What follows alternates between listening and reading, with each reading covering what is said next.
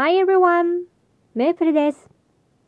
実はリニューアル前までですね、しょうもなイングリッシュというザ・日本の英語教育を受けてきた典型例、スピーキングとリスニングが苦手な私がアメリカで身につけた小手先だけの英語テクニックをご紹介しますという企画をやっていたんですが、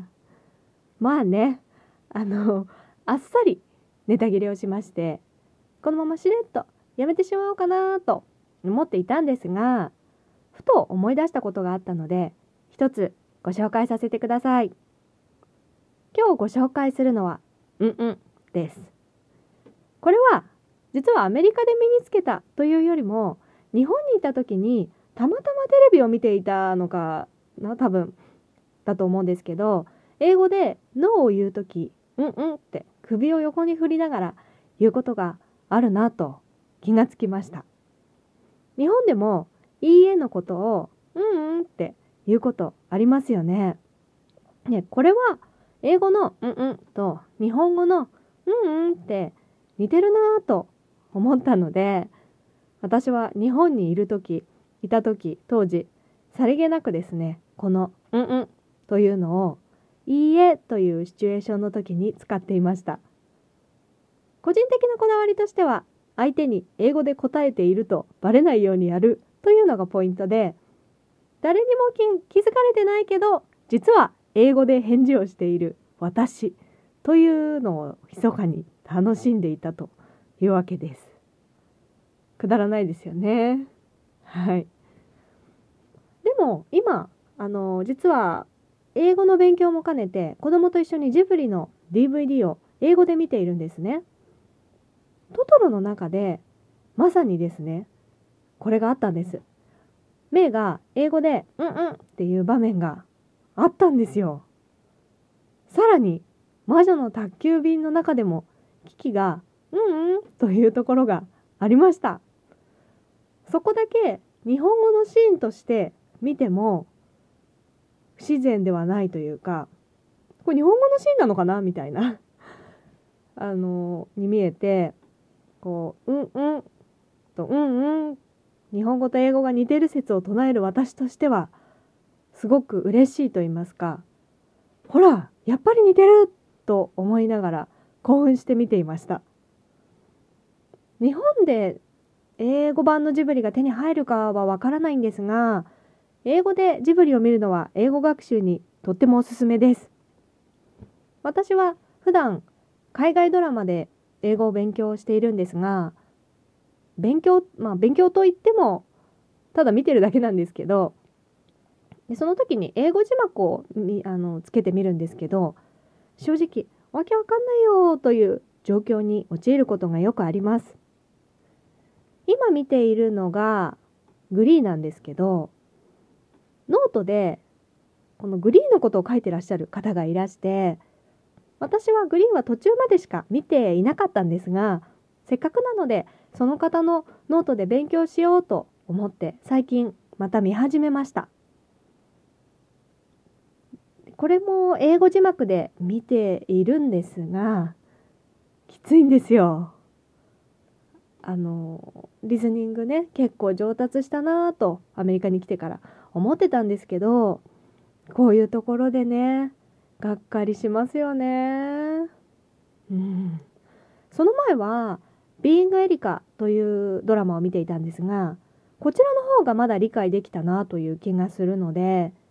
スピードは英語のスピードはそんなに違わないと思うんですけどこれはきっと扱う題材というか設定も関係しているのかなと思いました。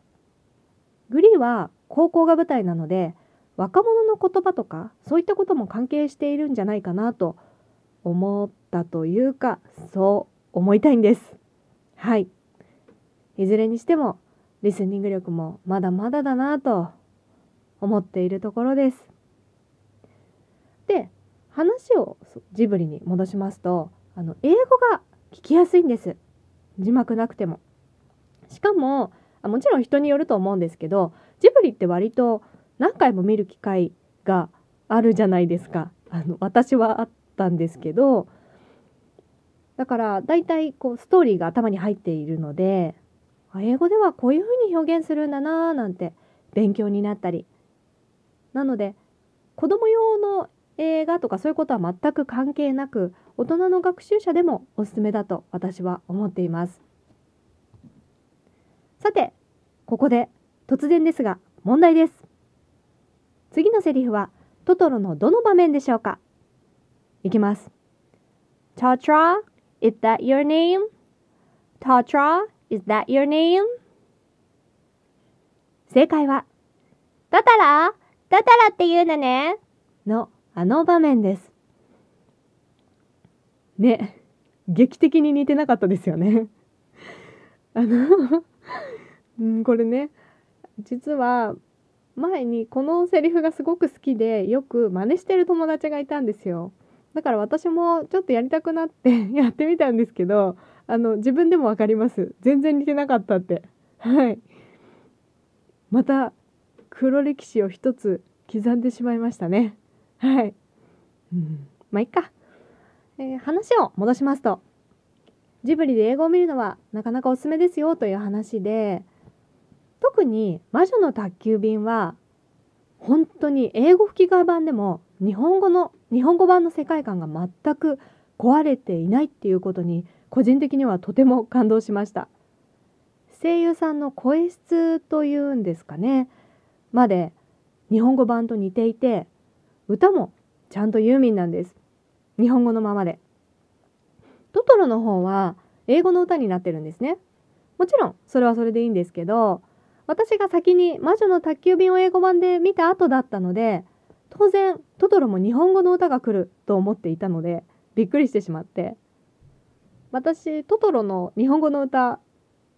親しみすぎているというかすごく慣れているのでちょっとそこは違和感でした。しかもさっきちょっとあの言ったんですけどトトロじゃないんですよね英語だと。トトロなんですよ。これも違和感じゃないですか？でもこれフォニックスの勉強にいいなと思いましてこうちょっと「r」の音の練習ね、日本語と英語の音の違いを学ぶのにもいいんじゃないかなと思いました。はい。というわけで、今日は以上です。メープルのラジオ学科、お付き合いいただきありがとうございました。次回もぜひよろしくお願いします。Have a good one!